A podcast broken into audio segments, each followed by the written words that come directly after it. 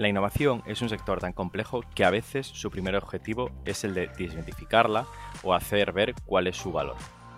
Hoy hablamos de este proceso de crear un departamento de innovación desde cero con alguien que sabe mucho del tema. Nuestro invitado de hoy es Christian Ull, cofundador de Área 101 y también de un pequeño fondo llamado Unitatea. Además, con él hablamos de la importancia de contar con un ecosistema en el sector, un espacio de encuentro para compartir experiencias entre diferentes directores de innovación. Quédate a escuchar este episodio y suscríbete al canal para estar al tanto de los nuevos episodios que lancemos.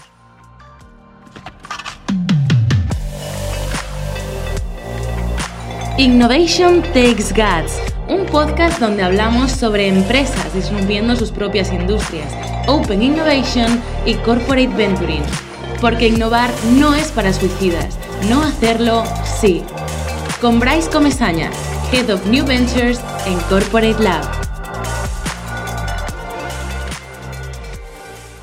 Hola a todos, hoy tenemos con nosotros a Christian Will, que es cofundador de Área 101, eh, eh, partner de Unitadea y también fue responsable de logística en Logifrit. ¿Qué tal, Cristian? ¿Cómo estás? Muy bien, Bryce. Aquí estamos. Muchísimas gracias por venir a contarnos tu, experiencia. Eh, para empezar mejor, preséntate tú y, cuéntanos un poco también, o sea, de dónde vienes, qué estudiaste, qué empezaste antes de, hacer a trabajar y de, tus primeros pinitos con la, con la innovación. Bueno, yo te diría que, que al final, em, para mi innovación fue algo, te diría casi vocacional. Creo que es ese tipo de cosas que, que en un momento yo empecé estudiando ingeniería industrial, sin embargo no me defino para nada como, como un ingeniero, de hecho al final, dentro de mi día a día, eh, ya de pequeñito me gustan casi más la parte de humanidades y sociales, casi que la parte de ingeniería, pero es verdad que, que, la parte de ingeniería me atraía un poco por la parte de procesos, la parte de empresa, compañías, etc. Entonces empecé estudiando ingeniería industrial.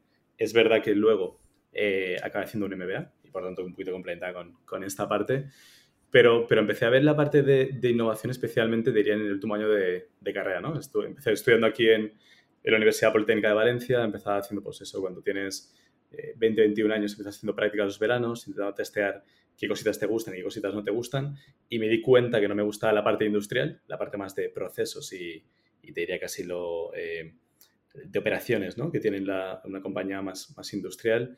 Y sí me gustaba más la parte de creatividad, la parte de exploración y de cómo desde un punto de vista de tecnología y, y prospección se pueden dar como, como nuevos negocios ¿no? a, a, compañías. Entonces, te diría que empecé a testear innovación en el puerto de Valencia, eh, casi en... Esto fue en cuarto, eh, ahí está dentro del departamento de innovación y empecé viendo un poquito tema de mejora de procesos, tema también de cómo explorar startups en tecnología para introducir nuevas mejoras en actividades portuarias.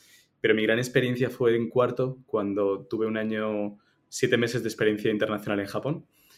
Allí me fui con, con el Banco Santander y, y, un poquito mi rol era eh, hacer una investigación de cómo el factor cultural impactaba en los procesos de innovación. ¿no? Y ahí lo que hacíamos era comparábamos Estados Unidos, Israel, eh, España y Japón y analizamos cómo el factor cultural impactaba en, cómo cada país de una manera eh, inherente desarrollaba innovación. ¿Con qué objetivo? Con al final intentar entender si las personas, eh, ya por de un carácter innato, tienen mayor prospección hacia la innovación o no.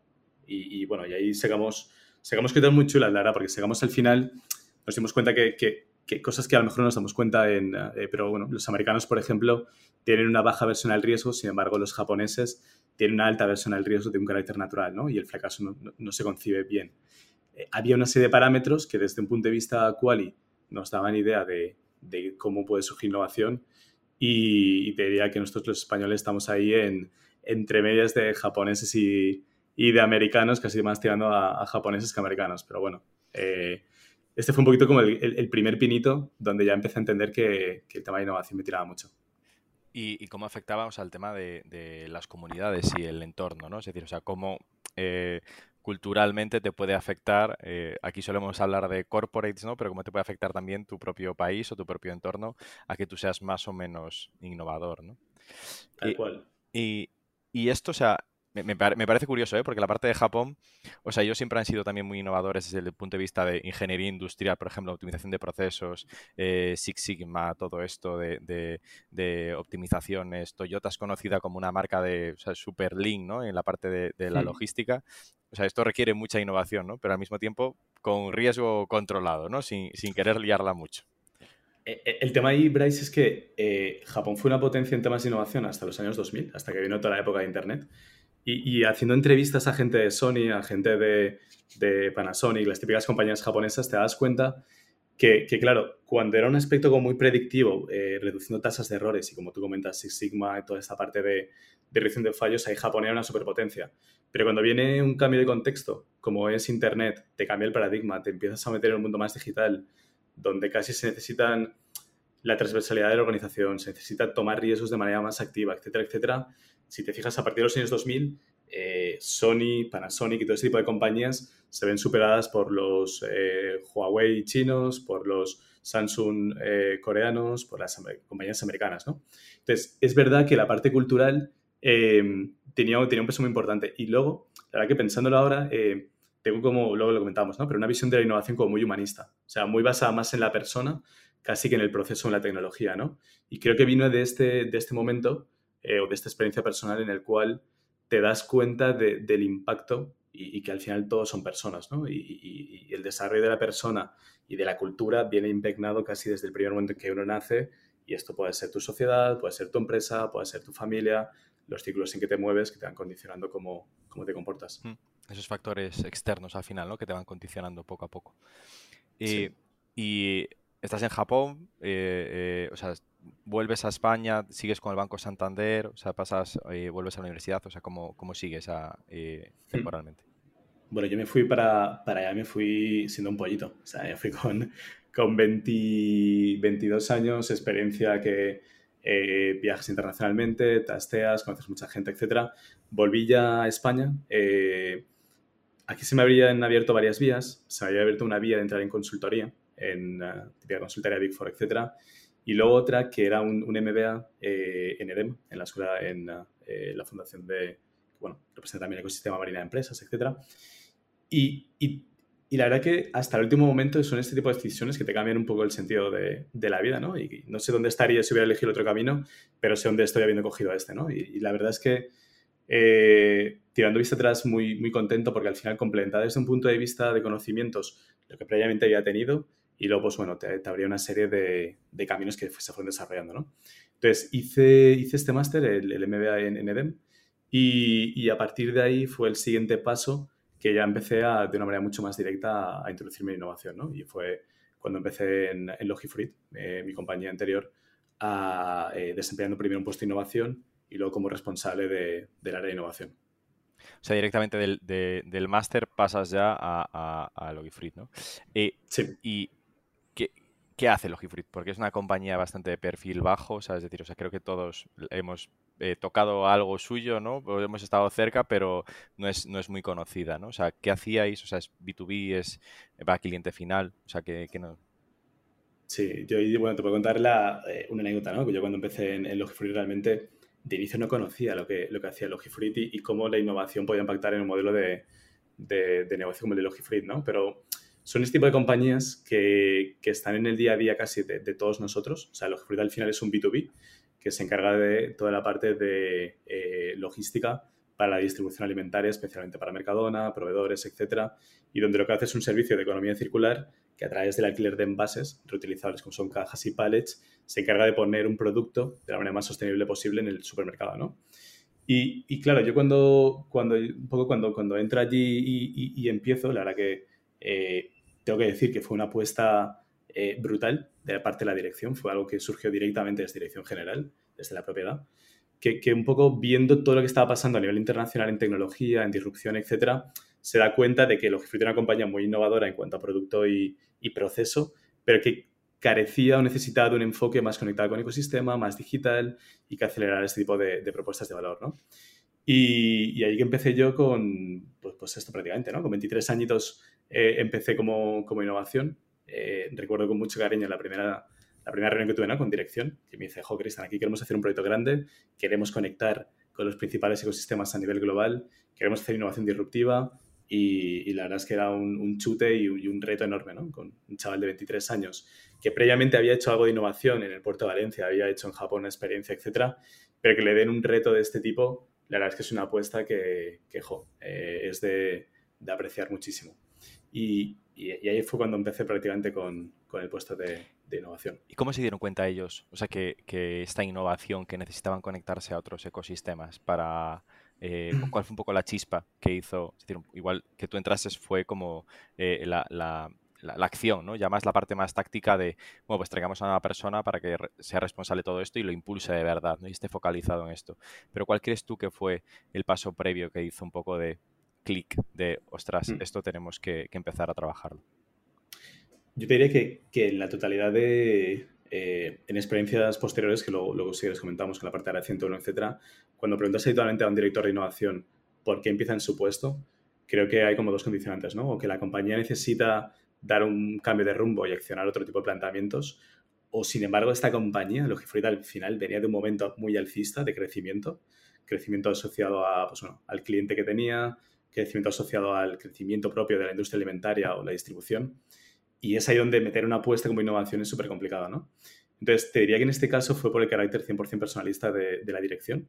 Eh, en este caso, eh, pues, una persona muy despierta, muy, eh, muy ávida de lectura, muy alineada con la tecnología, con una visión muy clara a futuro, que, dentro de sus viajes de, de, innovación, en uno de ellos, en Estados Unidos, empieza a ver como muchas señales, ¿no? De, oye, pues startups de logística, startups de tecnología, de datos, etcétera, y entonces empieza a plantearse si todo esto, uno, tiene cabida en su organización y qué se está haciendo al respecto, ¿no?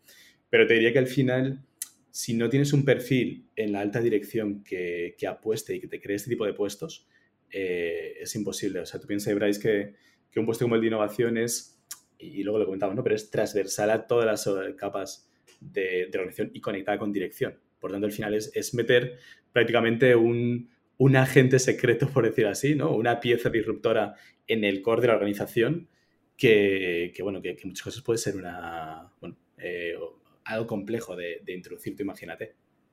Sí, o sea, creo que eh, ya estamos yendo igual a la parte más de, de, conclusiones o aprendizajes, ¿no? Pero, o sea, sí que es totalmente cierto que que hace falta que tener ese, ese, sponsor interno, ¿no? Es decir, alguien que sea un poco el, que hace esa apuesta, el que, el que tiene esa visión de que hay que apostar por esto y que luego se tangibilicen resultados, ya es más responsabilidad del, del director de innovación, ¿no? Que eso de verdad pase, pero ese primer eh, eh, eh, chute al área toca un poco por, con los ojos cerrados por parte de, de, esa, de esa, dirección, ¿no? Y ¿Y, en, qué te centraste aquí al, llegar, ¿no? O sea, un poco, o sea, en, este periodo, o sea, qué cosas, eh, qué proyectos llevas adelante de los que nos puedas contar, ¿eh? O sea, qué, cosas se hicieron y, de cuáles estás orgulloso también. Yo te diría que eh, una reflexión también es que, un año de innovación son como cuatro años de perro, ¿no? Es como que realmente pasan tantas cosas que, luego miras la vista atrás y yo siempre lo comentaba también con compañeros y, y, demás y decía, jo, es que haces mil cosas y luego a la vez parece que, que, que, son como tanto estímulo que ya casi ni recuerdas, ¿no? Pero, pero al final yo creo que la misión era, oye, vamos a montar un departamento de innovación, vamos a montar un área con una estructura propia, esa es la principal.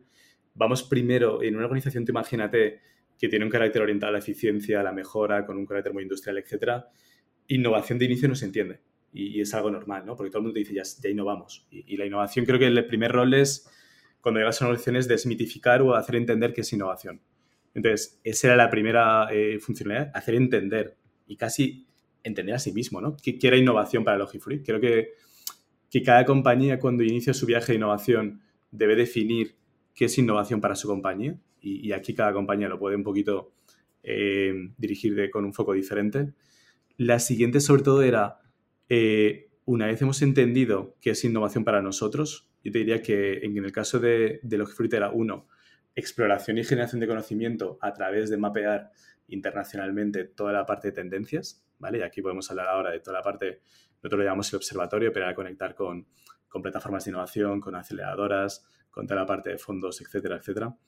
La siguiente era con todo ese conocimiento, cómo somos capaces de conectarlo eh, con, las áreas de, negocio. Es decir, oye, cómo todo esto impacta en logística, cómo impacta en operaciones, cómo impacta en recursos humanos. Es coger todo ese conocimiento y conectarlo directamente de una manera muy tangible con, con estas unidades. En tercer lugar, te diría que el rol era, oye, vale, ya lo hemos conectado, pero hay veces que, que las unidades o las áreas de negocio no son, no tienen ese know-how interno, ¿no? Para desarrollar un proyecto y pilotarlo. Entonces, es actuar como facilitador, siendo capaz de conectar, pero a la vez de pilotar esa solución internamente. Entonces, es prácticamente como el, eh, pues bueno, eh, el primer punto de pilotaje de este tipo de soluciones.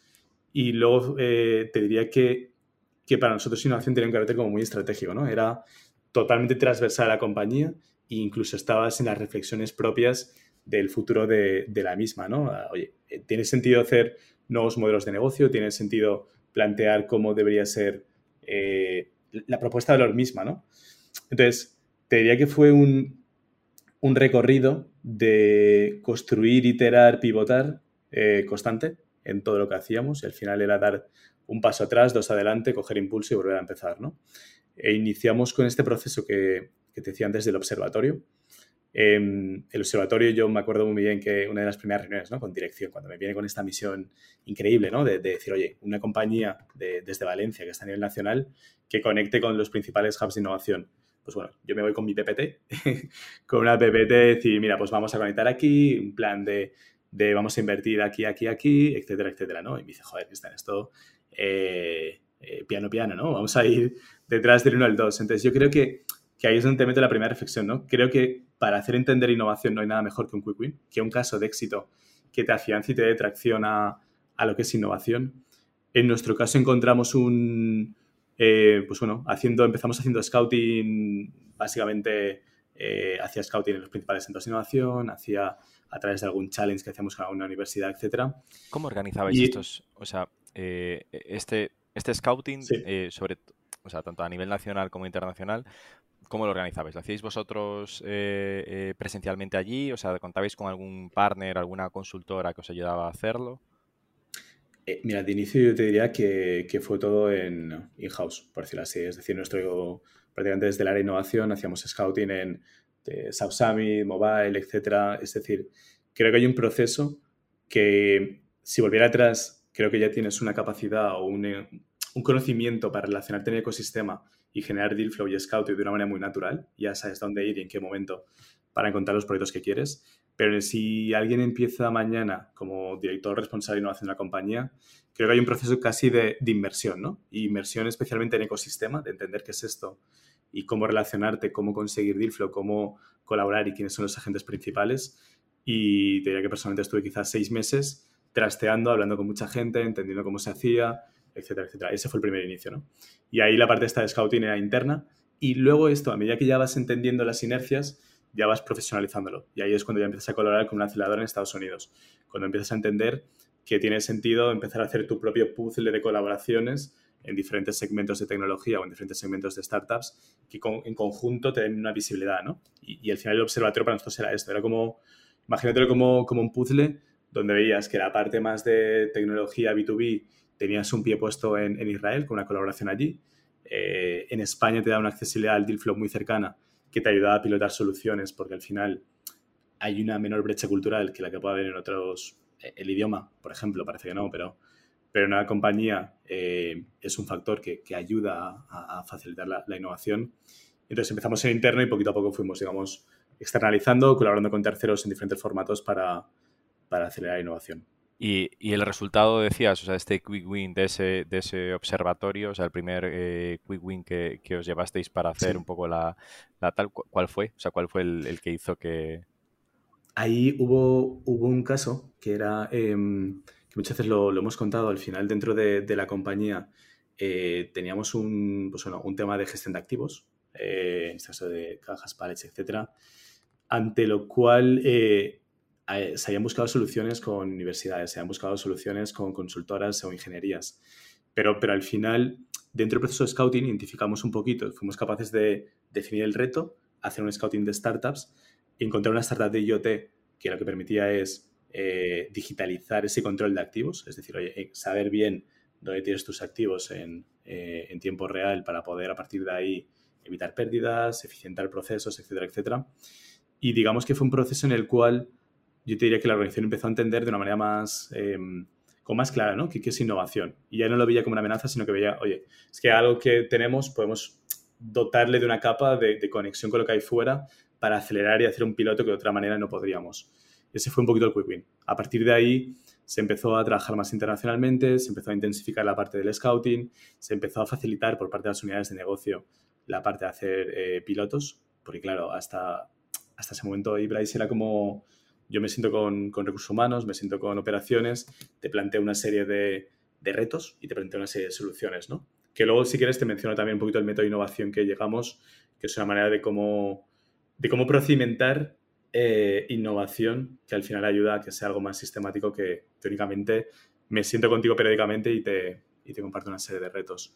Pero digamos que esta, este primer quick win o, caso sirvió para, para dar un poquito de, credibilidad, por decirlo de alguna forma, y permitirlo, ¿no? Porque al final es verdad que innovación fricciona mucho con lo que es la cultura de la compañía y fricciona desde el punto de vista que, bueno, eh, tiene un foco diferente, se mueve en un ámbito diferente, siempre estás puertas fuera de la empresa, muchas veces estás en otros foros diferentes, tiene incluso hasta un aspecto social, ¿no? De, que estás en, eh, en, congresos o en eh, eventos de innovación y, que es ahí donde al final se materializan esta serie de relaciones que te generan luego que todo se acelere y que conectes los puntos y sepas con quién colaborar en cada momento para, para llevar a cabo estos proyectos.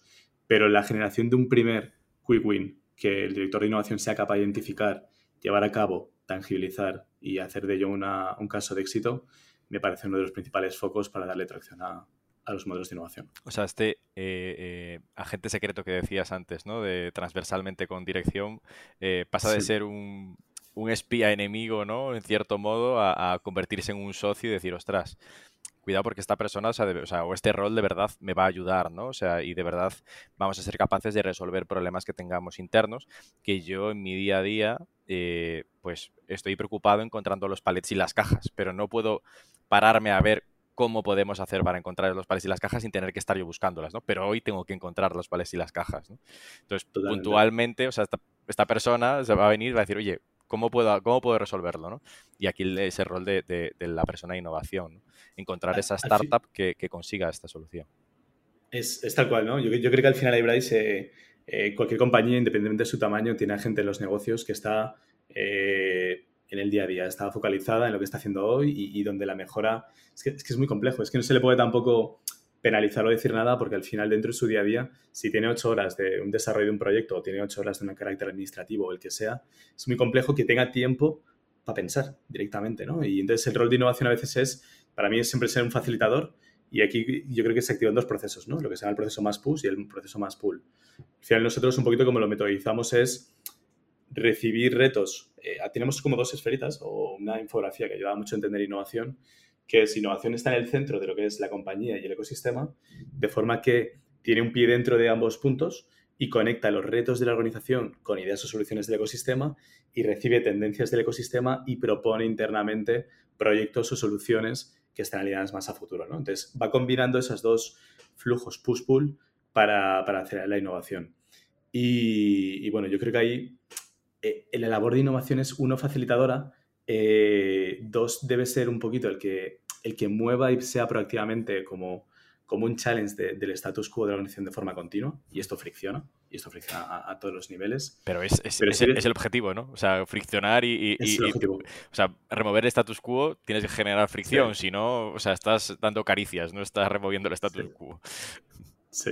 Sí, sí, si no al final es, eh, es, que no estás innovando. O sea, al final estás dando. Creo que tiene que haber un mix, ¿eh? Y creo que dentro de ese portfolio de pilotos tienes que ser capaz de gestionarlo con mucha mano izquierda y yo creo que luego lo comentamos al final, ¿no? pero son los aprendizajes, todo, todo, todo va de personas. Entonces, al final, activar la innovación es ganarte a las personas desde tu punto de vista personal para activar a partir de ahí, a través de esa generación de un espacio de confianza, eres mucho más capaz de introducir innovación. Si pretendes venir, y, y a mí, haciendo autocrítica, yo creo que, en estos procesos eh, cometí miles de errores, intenté aprender de ellos e intenté pivotarlos, iterarlos, pero uno de los primeros es, oye, eh, con la máxima humildad eh, puedes trabajar y traer innovaciones de fuera, pero a la vez debes un poquito dotar de pequeñas soluciones de su día a día para compensar, ¿no? Y no puedes creer que, que, que tú ofrezcas un modelo de inteligencia artificial que permita predecir flujos logísticos sea más importante quizá que otra solución que les permita en su día a día tener tiempo para dedicar a estos proyectos, ¿no? Entonces de ir combinando ambas partes. O sea, es complicado de gestionar esto. O sea, no complicado, es complejo porque tienes, juegas con muchas eh, eh, variables. ¿no? Y, respecto a la experiencia de, de, de, hacer pilotos y la gestión con las áreas de, negocio, eh, en este periodo ejecutasteis muchos pilotos, diferentes áreas de negocio o estaban todas centradas en la parte de operaciones y, para temas muy concretos de, logística o este IoT que contabas? No, yo te diría que, como te decía antes, mira, el enfoque de, innovación era totalmente transversal a la compañía, ¿no? O sea, cruzaba transversalmente todos los departamentos. A partir de ahí lo que se hacía es una parte eh, con todos ellos, imagínate, con comercial, con ah, operaciones, con recursos humanos, indiferentemente del ámbito, eh, innovación no tenía per se un ámbito incluso tecnológico, ¿no? O sea, había tecnología, pero igual podías proponer eh, nuevas formas de cómo formar a tus empleados de manera digital, a la vez que podías, por otro lado, proponer una parte de, inteligencia artificial para un flujo logístico o un nuevo material que fuera más sostenible para, tus envases. Entonces, ibas jugando transversalmente con, con, todos ellos y luego el proceso al final era el, el de eh, identificar un reto eh, conjuntamente con ellos. O sea, hacíamos primeramente, hacíamos unos ciclos de innovación, eh, que el objetivo es, uno, generas una, llamamos inspiración. Inspiración es, me vengo con un mapa de tendencias e intento compartir de mi visión de lo que yo veo que hay fuera. Eso ya tiene, de inicio tiene un valor didáctico, por decirlo así, o un valor eh, de, visión, ¿no? O te acerco cositas que, que, están pasando fuera. En segundo lugar, me siento contigo, intento reflexionar qué retos de lo que yo he visto fuera, pero de lo que tú estás viendo en el día a día, tiene sentido meter en ese portfolio. Y a partir de ahí, cuando tienes un portfolio de retos, lo que haces es, como ya tienes un scouting continuo del ecosistema y tienes como esa parte observatorio, que es como una máquina que está continuamente funcionando y generando una base de datos de, soluciones, eh, lo que haces es, oye, eh, que todo esto tiene sentido conectar con estos retos, ¿no? Entonces ya montas sesiones específicas de Dealflow con las áreas en las cuales presentas 5, 7 proyectos. Y a partir de ahí es un momento en el cual ya es definir eh, que sí que no tiene sentido activar. Entonces, puedes ver que hay un proyecto en el cual, por ejemplo, pues oye, un tema de eh, eh, experiencia del empleado, ¿no? Y experiencia del empleado, puedas tener una startup que te mida el NPS en tiempo real de tus empleados, o puedas tener un LMS que te permita digitalizar todo ese punto, o puedas generar un employee journey con otro eh, startup con un carácter más digital, ¿no? Entonces, ya a partir de ahí te sientas y sobre todo yo te diría que innovación es un facilitador. Yo también, te, haciendo mucha autocrítica, creo que muchas veces desde innovación cargamos con el, eh, con el gorro también casi de la ejecución, eh, de, decir, oye, realizamos el piloto, pero como somos los que queremos que esto salga al 100%, estamos tan convencidos de ello, somos casi los que, no diría que no dejáramos al área eh, llevarlo, pero los que intentamos actuar como muy líder del proyecto. Y sin embargo ahora intentaría ser más un facilitador, intentando dar un paso atrás para, que, para que el área de negocio un poquito fuera quien liderase, ¿no? ¿Qué, suponía esto? Suponía que había proyectos que innovación, al estar 100% en el mismo, hacía que, pues fueran muy, eh, muy directos, pero sin embargo teníamos otra serie de proyectos que, si no eres capaz de involucrar al área de negocio desde un punto inicial y definiendo muy bien su rol y definiendo que ellos son quienes realmente son los que necesitan esa solución y tú estás en, en segundo plano facilitando con la metodología todos esos puntos, Luego la parte de escalado, que es la más compleja siempre, o cuando esa prueba de concepto acaba, es la donde, donde un poquito puedes, puedes encontrarte que, oye, es que no hay un enganche. Es que directamente has generado una solución que te permite digitalizar eh, las métricas de una planta, pero es que luego eh, es que operaciones o, quien sea o el responsable de, producción no lo utiliza, ¿no? O sea, no... Efectivamente. Y, te das cuenta y dices, jo, pero es que esto es un... O sea, tienes un Ferrari, pero sin embargo el piloto del Ferrari eh, pues no les he enseñado o, no ha estado en el proceso de compra del Ferrari, ¿no? Entonces dices que yo no necesito un Ferrari. entonces se, producen esta serie de fricciones que creo que un punto clave, como, como te es el, es el escalado. ¿Qué resultados tuvimos a nivel de pilotos? Eh, nosotros medíamos la parte del scouting. Anualmente teníamos un scouting que definíamos como eh, sesiones one-to-one con startups de media hora, etcétera. Anualmente teníamos unas 200, 250 que íbamos mapeando y en las cuales nos íbamos sentando y yo creo que aquí hay dos, reflexiones. Creo que cuanto más introduces en el funnel desde la parte de arriba, a pesar de que luego en la parte de abajo no llegues a pilotar, lo que te da a nivel de visibilidad a nivel de conocimiento que luego orienta la parte de estrategia, etcétera, es brutal. Es decir, oye, tú eres capaz de entender, o, al menos de, visualizar, que el futuro de la logística va por la parte más conectada, por una parte más sostenible y por una parte más digital, ¿no? Por, hablar de logística, pero la parte del empleado te das cuenta de que está en alza y que has de trabajar la parte de experiencia del empleado y, una serie de puntos. Todo eso te lo da el mapeo, ¿no? A partir de ahí tenemos un funnel de métricas que era cuántas startups introduces a las áreas de negocio, es decir, oye, yo me siento contigo eh, logística, logística y, te presento cinco o seis startups. Son métricas que tú contabilizas y luego ya está la parte de pilotos, ¿no? Y yo recuerdo un año que, eh, especialmente en el 2019, el año pre-COVID creo que fue, que fuimos muy, muy activos en la parte de pilotos, ¿no? Y hacíamos pilotos como pequeños, con un alcance muy determinado, pero que nos permitía eh, ir testando e involucrando las áreas de negocio, ¿no? Y ese año, pues, eh, creo que fueron 6-7 pilotos los que fuimos realizando con un carácter eh, bastante, bastante interesante. Qué bueno. O sea, justo te iba a, pedir, a preguntar por esto mismo, ¿no? O sea, que es difícil eh, en ocasiones medir el desempeño de las áreas de innovación, sobre todo en estas fases eh, más de prospección, por así decirlo, ¿no? Y que igual no tienes un impacto en negocio eh, tan cuantificable eh, en muchas de las iniciativas que llevas a cabo.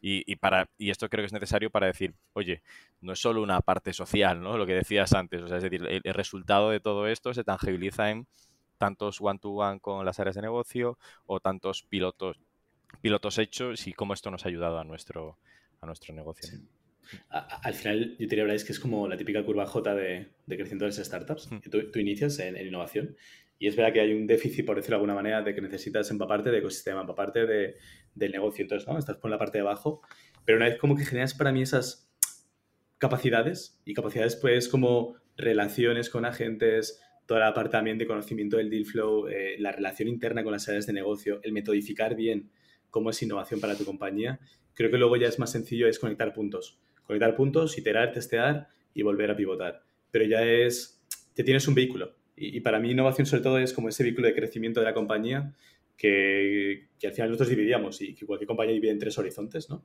El modelo de negocio actual, nuevos modelos de negocio o modelos de negocio adyacentes y la parte de H3 de nuevos modelos de negocio totalmente diferenciados del core. Creo que al final innovación impacta en todos ellos, te permite tener eficiencia eh, o nuevas vías de negocio en el primero, te permite tener leads de generar nuevos modelos de negocio adyacentes y te permite tener una capacidad de conocimiento para en el momento dado y, ya con, con, una voluntad más activa empezar a, oye, pues, pues no, como, como decís vosotros, ¿no? A testear qué otros nuevos modelos de negocio puedan tener sentido para, para una organización. Total. Y, y pasa Logifrit, eh, eh, estás aquí, o sea, de, después de todo este eh, eh trabajo, Área 101. ¿Qué es? O sea, ¿por qué decides también, o sea, impulsar eh, esto? O sea, ¿cómo nace también Área, Área 101?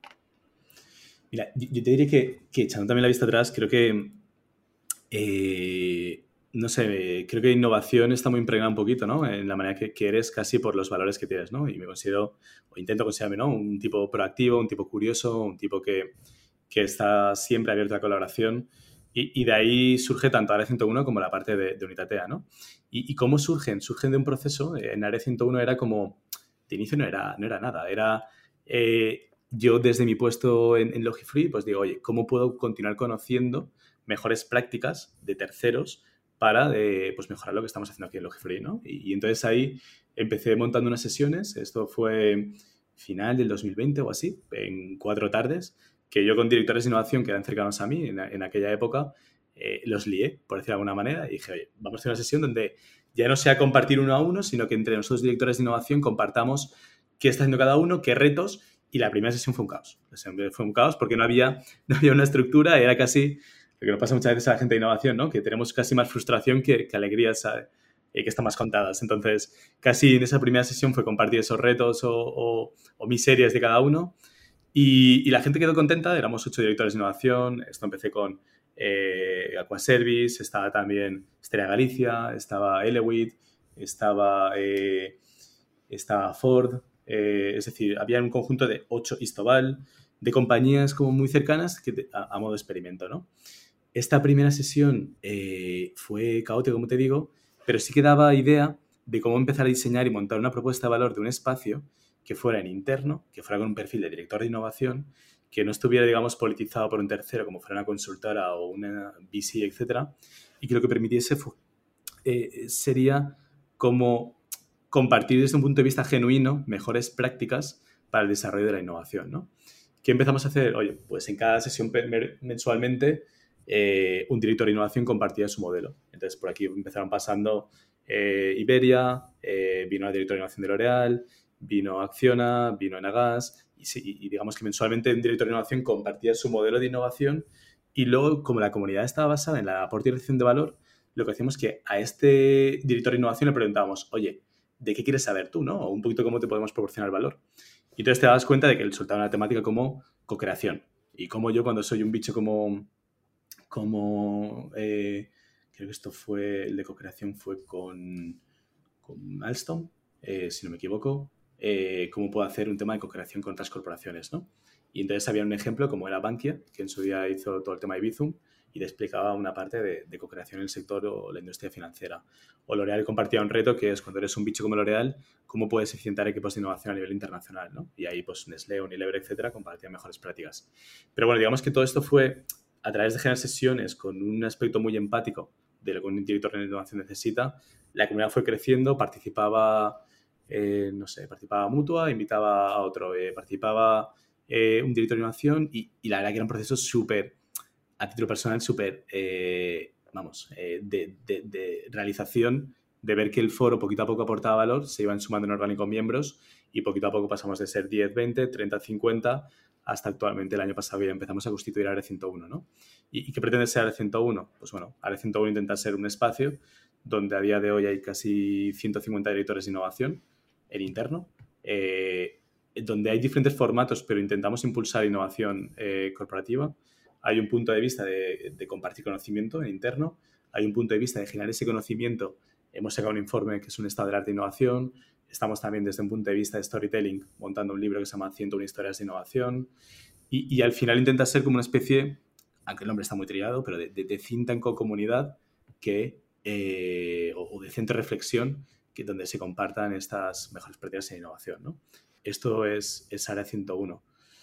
Yo te diría que, que, al final surgió de la curiosidad, surgió de, un aspecto súper desinteresado de montar algo que a la gente le aportase y donde a día de hoy, sobre todo lo que estamos haciendo es eh, estructurarlo para algo tan fragmentado como son las corporaciones en España, darles un punto de unidad y a partir de ahí identificar dónde podamos compartir, generar proyectos en conjunto, etcétera, etcétera.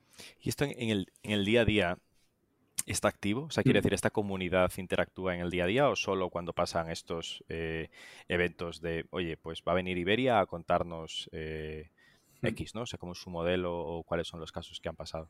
O sea, funciona en el día a día. O sea, quiere decir, hay, un, hay un, un, Slack, un grupo de WhatsApp donde todos los días están todos esos directores de innovación ahí compartiendo, ¿no?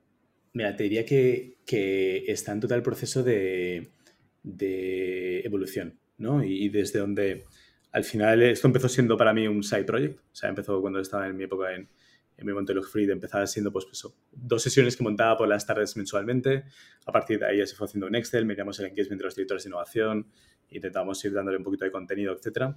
Pero claro, en ese momento era totalmente un side y ahora que estamos ya dándole una consolidación, eh, sí hay un canal de comunicación a día de hoy en interno donde los directores de innovación por LinkedIn eh, van compartiendo, conociéndose y, compartiendo alguna serie de, iniciativas. Estamos estableciendo un newsletter desde donde recogemos iniciativas del ecosistema para compartirlas con los 150. Es decir, imagínate, eh, Corporate Lab lanza un proyecto y quiere darle visibilidad a directores de innovación o una startup está en ronda. Intentamos filtrar mucho ese contenido, ¿vale? Siempre intentando evitar la parte comercial por, mantener la pureza de la comunidad, pero hay una, newsletter interna, hay sesiones eh, mensuales, hay sesiones también en, eventos de innovación que dan un punto de vista súper experiencial.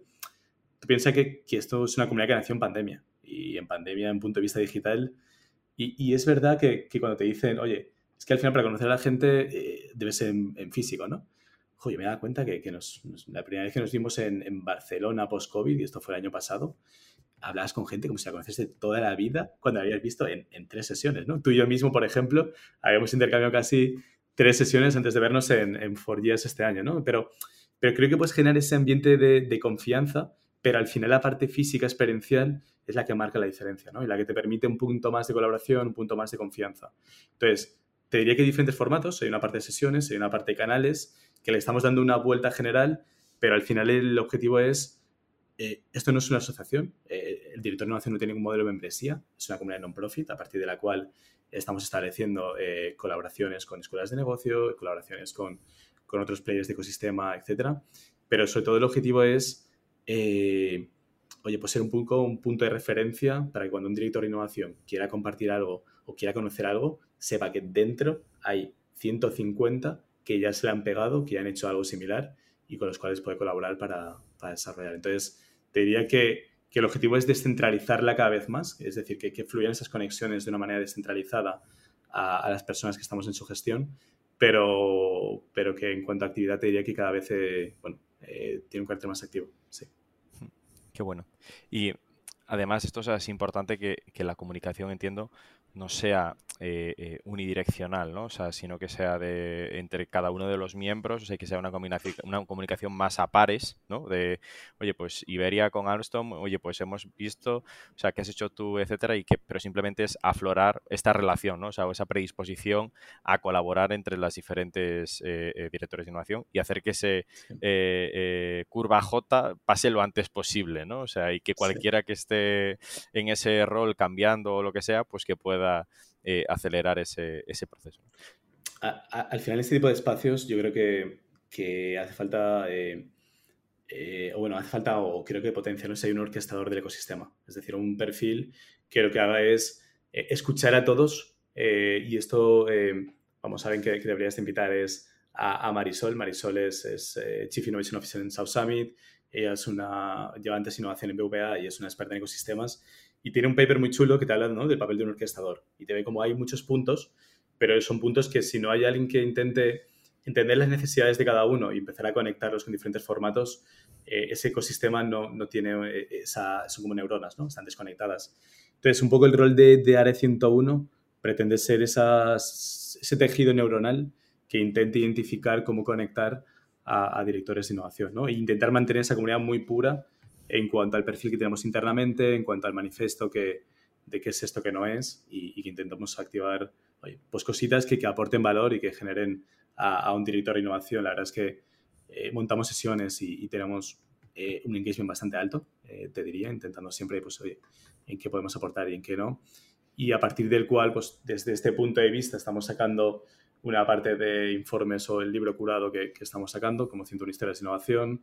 Estamos empezando a articular eh, pues algunas iniciativas más de colaboración e innovación abierta y una otra parte con escuelas de negocio montando algo de producto formativo, ¿no? Entonces, te diría que, intentando conectar estas piezas, en innovación tiene mucho sentido la, colaboración. O sea, estas tres patas ¿no? que comentabas de... Eh, o sea, lo que está fuera de la comunidad, entiendo también que es un poco lo que, lo que ayuda a financiarla, ¿no? Porque aunque sea una non-profit, al final necesitas hmm. eh, o sea, como todo, ¿no? O sea, esto hay que, hay, que, hay que poner, hay, que sacar la tarjeta. En algún momento alguien tiene, alguien dice, bueno, ¿y esto quién lo paga, no? O sea, cómo, cómo se, o sea, cómo funciona esa parte también. Claro, yo te diría, eh, mira, al final haciendo un benchmark con, con otras comunidades, lo, que nos damos cuenta es que para nosotros el, director de innovación no debe tener nunca un modelo de membresía, ¿no? Y un poquito esa es la visión desde que empezamos, que es que esto no es una asociación en la cual tú pagues X y tengas acceso a, a llamarlo club o, espacio, asociación, etc. Entonces, lo que estamos haciendo desde Área 101, una vez ya hemos consolidado un poquito la comunidad, es en la parte de arriba estableciendo una especie de plan de partners, eh, donde haya, pues oye, eh, una parte con administración pública, que ahí estamos eh, viendo con, con, administración pública, que es uno de los partners, con una empresa tecnológica cloud, con una más de media, dos, cuatro o cinco, que le den sostenibilidad a esta esfera, que es Área 101, y que le permitan continuar operando, generando sesiones, generando contenido de valor, etcétera, etcétera, ¿no? Y luego a partir de ahí, iniciativas que monetizan, pues ya tienes un brazo que se llama Ciento Innovation, en el cual el objetivo es articular proyectos donde los mismos directores de innovación incluso formen parte como expertos eh, de, los mismos, o donde digamos que identifiques necesidades, es decir, oye, una corporación quiere hacer un tema de co-creación, pues sacas de ARE 101, montas un equipo de proyecto ya das una solución a una co-creación entre varios directores de innovación dentro de, de ARA 101, ¿no? O quieres montar un tema de eh, una comunidad más en petit del futuro de, la industria, por decir algo, ¿no? Y entonces ya montas un aspecto como mucho más eh, con equipo propio, con proyecto, etcétera, etcétera, dentro de otro brazo que ya es diferente, que es Ciento Innovation, ¿no? O el mismo libro o los informes y, contenidos similares ya parten de, otro, donde el activo que tú tienes, por decirlo de alguna forma, o la red es Área 101 y el brazo que lo explota eh, para determinados objetivos es Ciento Innovation. Y luego, por otro lado, el objetivo es para más escuelas de negocio o para el producto formativo, la idea es, oye, acercamos la propuesta de Área 101 eh, activando redes de mentores para aceleradoras o redes de mentores para escuelas de negocio o generando producto formativo en digital para una escuela de negocio, ¿no? Y, desde eso ya puede ser un 101 Academy y donde los directores de innovación participan siendo parte activa de esos programas formativos o de esas eh, píldoras que tú vayas generando en, diferentes contenidos. Es un poquito la, la visión que, estamos construyendo y, desde la cual, pues bueno, tiene estas dos eh, partes que son las que te ayudan un poquito a, darle sostenibilidad ¿no? a, la comunidad. Totalmente. Y 101 Innovation, eh, ¿tiene algún proyecto ya en marcha, algo que nos puedas contar aparte del libro? O sea, ¿qué cosas estáis haciendo también eh, para tangibilizarlo un poco más? Mira, ahí te diría, bueno, simplemente por, por contarte, ¿no? El, por qué ahora 101, 101 Innovation, etcétera, etcétera. Eh, yo te diría que soy un, soy un friki de, del branding, ¿no? Y de entender realmente que hay un propósito detrás de, por qué eh, una marca es una marca. Y, esto fue un proceso en el cual eh, yo le daba muchas vueltas, antes sea comunidad de innovación corporativa, ¿no? Y, le daba muchas vueltas a, cómo denominarla. Y, empecé dándole, pues, ¿esto qué es? Pues, esto es un espacio, ¿no? Pues de espacio, área. Y hubo un día que saliendo a correr, estaba escuchando un podcast del Área 51 de México y, decía, no, esto es un espacio y el área 51 es eh, porque había 51 identificaciones de ovnis, bla, bla, bla, tal. Y entonces empecé, oye, espacio de, gente un poquito más rara, 51 eh, tal. Y entonces de ahí empezamos a denominar área 101 como área de espacio 101 porque en ese momento cuando éramos 40, 50, diría, jo, me encantaría llegar al punto de llegar a unir en un mismo espacio a los más de 100 directores de, de innovación en España, ¿no? Y de ahí 101, que es como más de 100 y, esa, esa, parte de visión, ¿no? Y de ahí ya fuimos estableciendo el resto de productos o, submarcas como 101 historias de innovación, más de 100 historias de innovación, 100 innovation, etcétera, etcétera. En la parte de 100 innovation un poquito lo que intentamos hacer es, eh, te diría, y, aquí totalmente estamos en, una fase ahora de, conceptualización y, desarrollo, pero yo creo que el concepto de comunidad tiene mucha potencia. Entonces hay una parte que es generar una especie de community as a service, es decir, extrapolar lo que hemos hecho en Área 101 cambiando una pieza neutra como es Área 101 por un VC, por una compañía, por una corporación, por una institución eh, pública, privada, etc. Y, hay un concepto ¿no? de comunidad as a service, por decirlo de alguna manera. Y luego dentro de toda la parte que podríamos llamar Innovation as a Service, eh, especialmente te diría que, que, todo lo que tenga que ver en la colaboración entre diferentes corporaciones, eh, aquí tenemos una, bueno, eh, hemos cerrado una colaboración con, South Summit, por ejemplo, en la cual de forma conjunta estamos a explorar cómo desarrollar hubs de innovación, ¿no? Y donde al final tenemos, o creemos que tiene mucho sentido, fruto del proceso de exploración que hemos hecho, que la innovación ya no es una aceleración o un vertical, sino que va mucho por horizontales barra cadenas de valor, y donde imagínate una, una compañía de industria con otras tres que están dentro de una misma cadena de valor, conjuntamente haciendo scouting y sprints para hacer sus procesos de innovación, ¿no? Y eso puede ser un concepto de hub que se pueda, que, estamos ahí terminando de, pues bueno, esperamos contaros también pronto alguna, alguna novedad en este sentido, ¿no? Entonces, diría que hay un aspecto de comunidades eh, para terceros, está un aspecto también eh, de comunidades más primorizadas, donde podamos identificar, como te decía antes, futuro de la industria y montar una comunidad con 10 directores de innovación, con un ambiente muy concreto para el desarrollo de las relaciones y pilotos dentro de, estas, eh, dentro de estos espacios. Y, y luego la, última, una parte más de, de, Innovation as a Service, que es, oye, pues una compañía está empezando y quiere desarrollar un challenge, y un challenge pueda ser, eh, quiero mejorar mi metodología de experimentación digital. Pues tenemos dentro a 100 directores de innovación con los cuales podemos identificar quién tiene una experiencia concreta y te podemos ayudar a mejorar esa, esa metodología fruto del conocimiento colectivo que tienen estos directores de innovación, ¿no? O quiero testear si un producto eh, de consumo eh, tiene sentido. Pues podemos identificar a otras compañías que dentro de ese proceso conjuntamente eh, pilotemos y testeemos el enfoque que tiene. Es decir, al final es una especie de plataforma no me gusta llamarlo consultoría, ¿no? Pero hay una parte de servicios de eh, mucho, muy basados en, colaboración. O sea, la visión de Cinto Innovation es nunca ser más de, eh, 10 personas, ¿no? Y al final apoyarte de una manera muy flexible en expertos, tanto directores de innovación como terceros, que tengan ese conocimiento sobre, sobre un ámbito en concreto y a partir de ahí desarrollar proyectos en comunidades para terceros, hubs de innovación y una parte más de, retos de innovación abierta, te podría decir. Esto por, por, esta parte, ¿no? Y, y, la otra parte que sí también estamos montando es la de, la de cómo explotar todo este conocimiento más en, en producto formativo, ¿no? Y aquí estamos viendo de... es decir, es la que te da la parte escalable de no solo servicios, sino de productizo esto y lo pongo en contenidos ya, me imagino ya haréis un acuerdo con alguna escuela de negocios o universidad o algo, ¿no? Para tener esa, esa formación. Y también creo que a la comunidad también se siente realizada, ¿no? Incluso como profesores muchas veces contando vuestra, vuestras experiencias con casos eh, eh, y, como alumno también es muy, eh, muy ilustrativo ver casos reales y no solo papers de cosas que pasaron hace 10 años, ¿no? Totalmente. O sea, yo, yo te diría que sobre todo mi obsesión desde el principio es como la experiencia de cliente, por llamarlo de, alguna manera, la experiencia de usuario del director de innovación, ¿no? Al final todo eso se mantiene porque hay un engagement y tienes una relación con, todos ellos y, que, oye, de alguna manera, sinceramente, ¿no? Súper desinteresada hemos ido generando contenidos y valor, que al final esto está ahí, ¿no? Y es un intangible que ahora estás intentando explotar desde otros puntos de vista. Pero ¿cómo eres capaz de introducirlos a título personal en programas que den visibilidad a sus compañías, que den también testeo, etcétera? Es una, es una de las partes.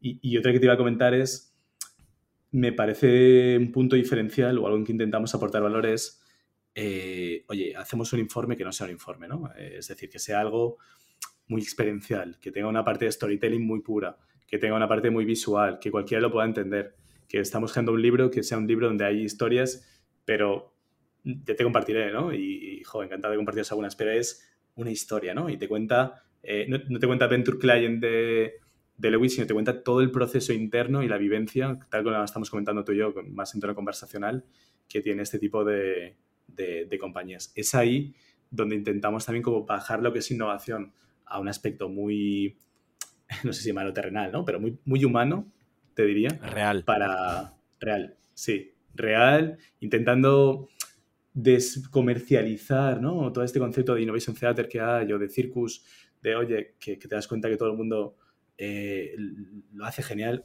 pues, pues oye, es que todo el mundo se la pega, ¿no? Y, realmente a veces hay casi más sombras que luces y esas luces obviamente has de mostrarlas, pero en el proceso es donde está también un poquito el valor que se puede compartir.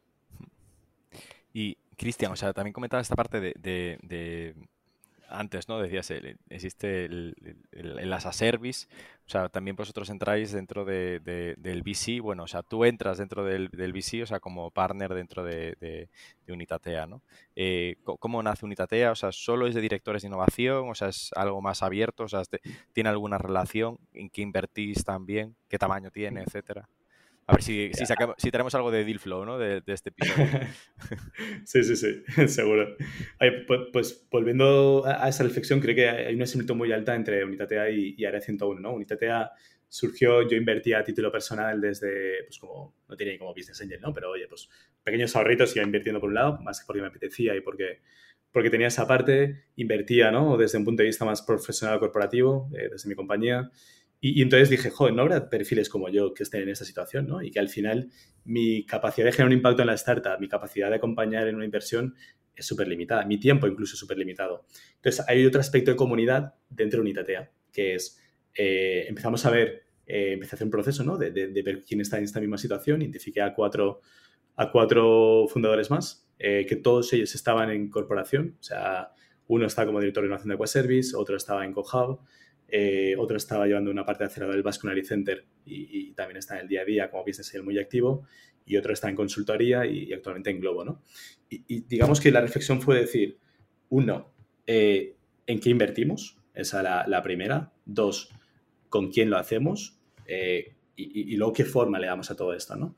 Entonces, ¿en qué invertimos? yo tuve un viaje a, a Israel donde vi un VC que me gustó muchísimo la tesis, que decía, oye, es que los mejores retornos a nivel eh, financiero van a venir de los, de los retos del planeta, ¿no? De, de, los global challenges que vamos a tener. Entonces, vamos a invertir en el futuro de aquellas industrias que consideramos básicas para la sociedad. Y aquí empezamos a hacer una abstracción, y esto era sesiones y sesiones de pintar en pizarras y ver qué tal, pero si tú coges como la pirámide de Maslow, eh, te das cuenta que, oye, pues qué necesidades tiene la persona, Alimentación, educación, movilidad, perdona, eh, alimentación, salud, movilidad, energía y luego trabajo, ¿no? Un poquito las, las, necesidades como más básicas a, más aspiracionales de, una persona. Entonces dijimos como tesis, vamos a invertir especialmente en B2B, aunque también hay algo de, de B2C, pero que tenga sentido con el futuro de estos sectores y que intentemos que sea pues algo que, que un futuro de Future of Work para nosotros es algo que dote competitividad o que disrumpa una industria como es eh, el retail, ¿no? Y en el retail hemos invertido en una startup como es Niwi, lo que permite es generar un modelo más sostenible que ya no es venta, es alquiler de, elementos. Entonces, a nivel tesis invertíamos en, estos sectores, a nivel decir, ¿en qué estadio invertimos? Pues ahí es que al final nosotros, eh, donde más impacto podemos generar es en Presidio en sí, ¿no? Es una fase muy inicial donde el equipo emprendedor esté conformándose, donde esté todo por hacer y donde desde un humildísimo punto de vista podamos conectar o podamos desde en negocio, tecnología y equipo darles unas pinceladas de, lo que podrían hacer. Entonces, teniendo ya un sector, teniendo ya un estadio, dijimos, ¿y con quién podía ser la parte de fundraising? Y, y Unitate al final es un MVP. Te diría que es un instrumento eh, muy pequeño que hemos cerrado con un capital social de 850.000 euros, eh, un TTA 1, por decirlo así, donde digamos que el LP o el partner de Unitatea eh, no es un partner habitual financiero, es dentro de nuestras redes lo que intentamos identificar es en alimentación, educación, salud, etcétera, perfiles que fueran los directores de innovación o CEOs o CTOs de startups habitualmente o gente de producto, que pudiera, uno, traer deal flow porque en su día a día está eh, lidiando con deal flow, dos, puede ayudarnos a analizar con un punto de vista más fino estas, estas startups. Y tres, en el momento de acompañamiento que queríamos darle a, la startup, pudiera también eh, colaborar, ¿no? Entonces, oye, pues empezamos a ver perfiles que, que están llevando crecimiento en, en, Globo. Un perfil que lleva la aceleradora del Basque Center. Eh, Betty Romano, que es un, perfil que te lleva la revista Foodtech Magazine y tiene acceso a toda la parte de Foodtech. Eh, en movilidad hay perfiles de celeros. Eh, está el gente de producto de producto de Cabify. Como, como, como el PIS, ¿no? O sea, es decir, ellos a título personal.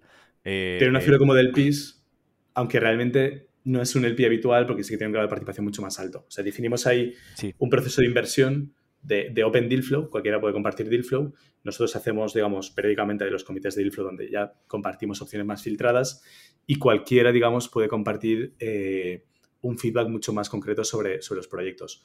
A partir de ahí generamos un deep dive y ya en ese deep dive, habiendo identificado qué socios tienen sentido, los involucramos dentro del proceso. Que lo hagan. O sea, que, algo de retail, pues, eh, eh, o algo de logística de alimentación, pues puedes entrar tú con tu experiencia previa y decir, oye, pues esto cómo va, cómo va a ser, cómo va a funcionar, ¿no? Y otra, o sea, otro de energía, pues alguien que tenga experiencia en ese sector para hacer ese detalle. O sea, y, al final en presidencia obviamente hay mucho riesgo, ¿no? Eh, entonces, el mecanismo es intentar reducir el riesgo teniendo a perfiles que en su día a día conozcan proyectos, eh, que estén casi eh, viendo cómo están apareciendo estos modelos de negocio y que de los cuales, digamos, descentralicemos esa parte de scouting, ¿no? Y siendo un equipo pequeño, como somos de cinco fundadores, eh, el socio invierte X cantidad de monetaria, pero aparte tiene un perfil muy activo en cuanto a compartir deal flow, en cuanto a analizar proyectos, etcétera, etcétera. ¿Y, en, qué, fase estáis en el fondo? O sea, estáis haciendo las primeras inversiones, ¿no? Entiendo.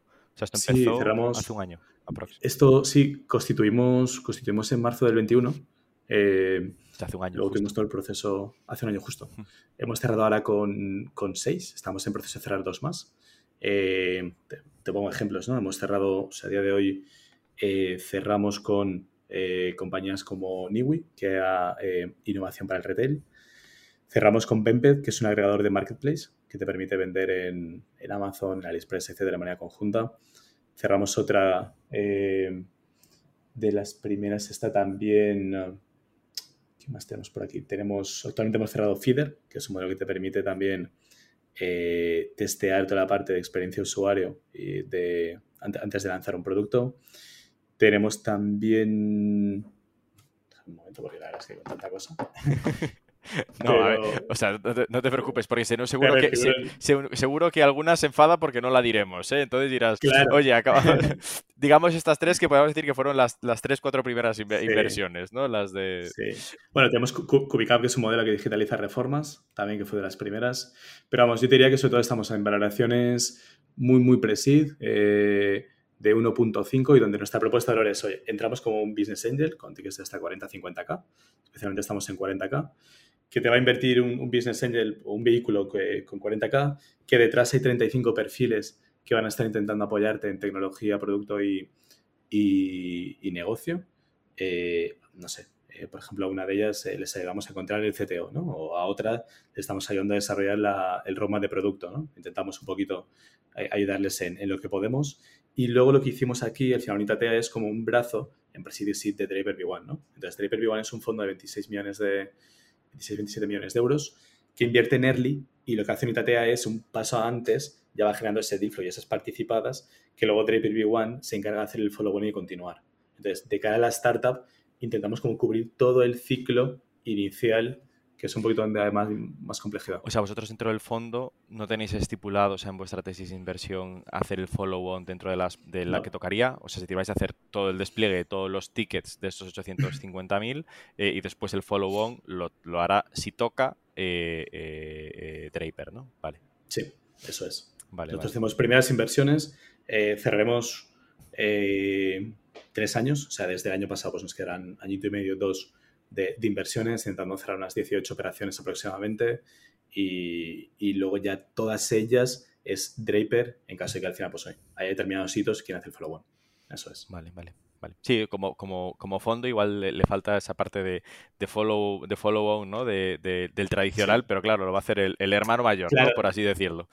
Sí, es que piensa que, que, al final le tenemos un vehículo eh, muy limitado. O sea, al final es un vehículo pequeño, 850.000, que si quieres tener un aspecto de diversificación al mismo tiempo que un punto de, inversión no te da. Entonces, aquí haciendo tesis, etcétera, y viendo también con quién hacerlo, veíamos que nos encajamos de forma muy natural con Draper.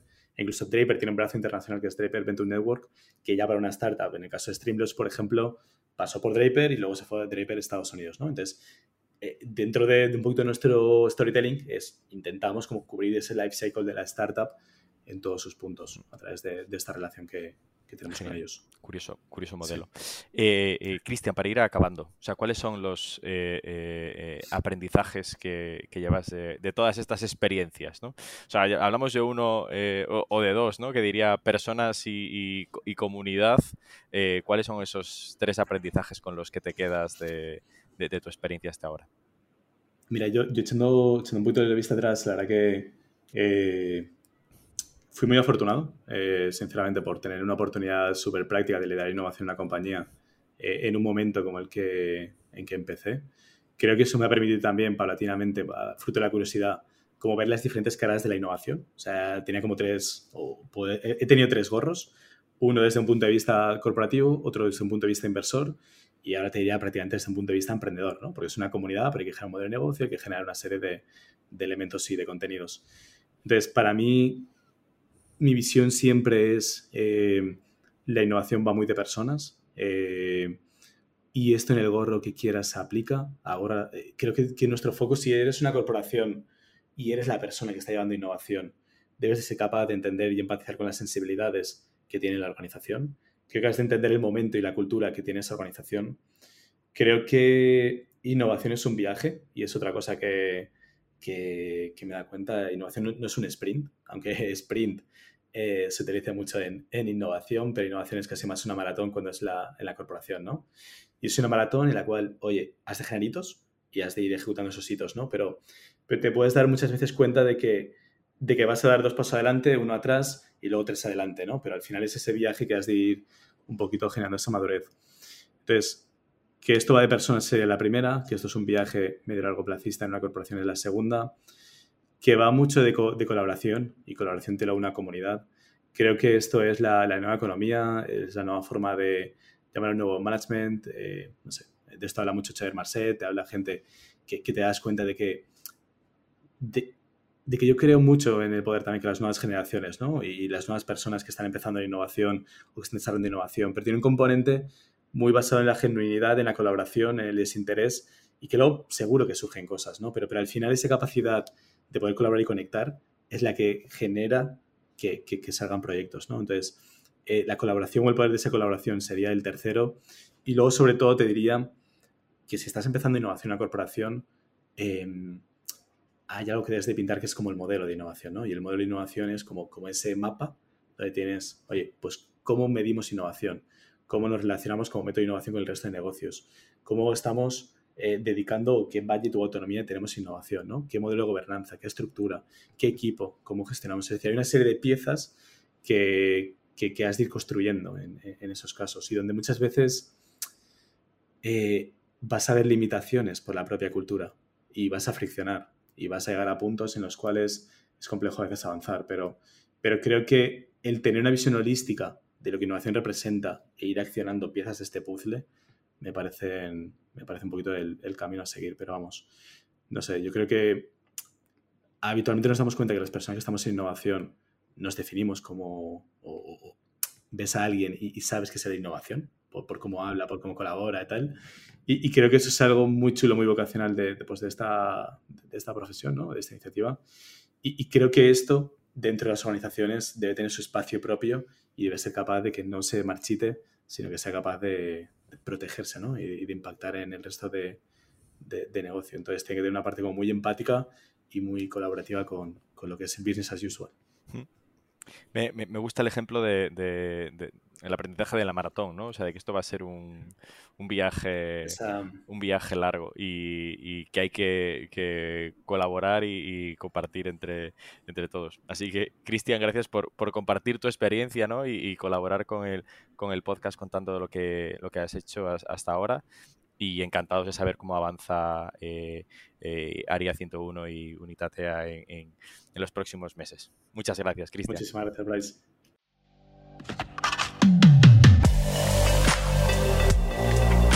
Innovation Takes Guts, un podcast donde hablamos sobre empresas disminuyendo sus propias industrias, Open Innovation y Corporate Venturing.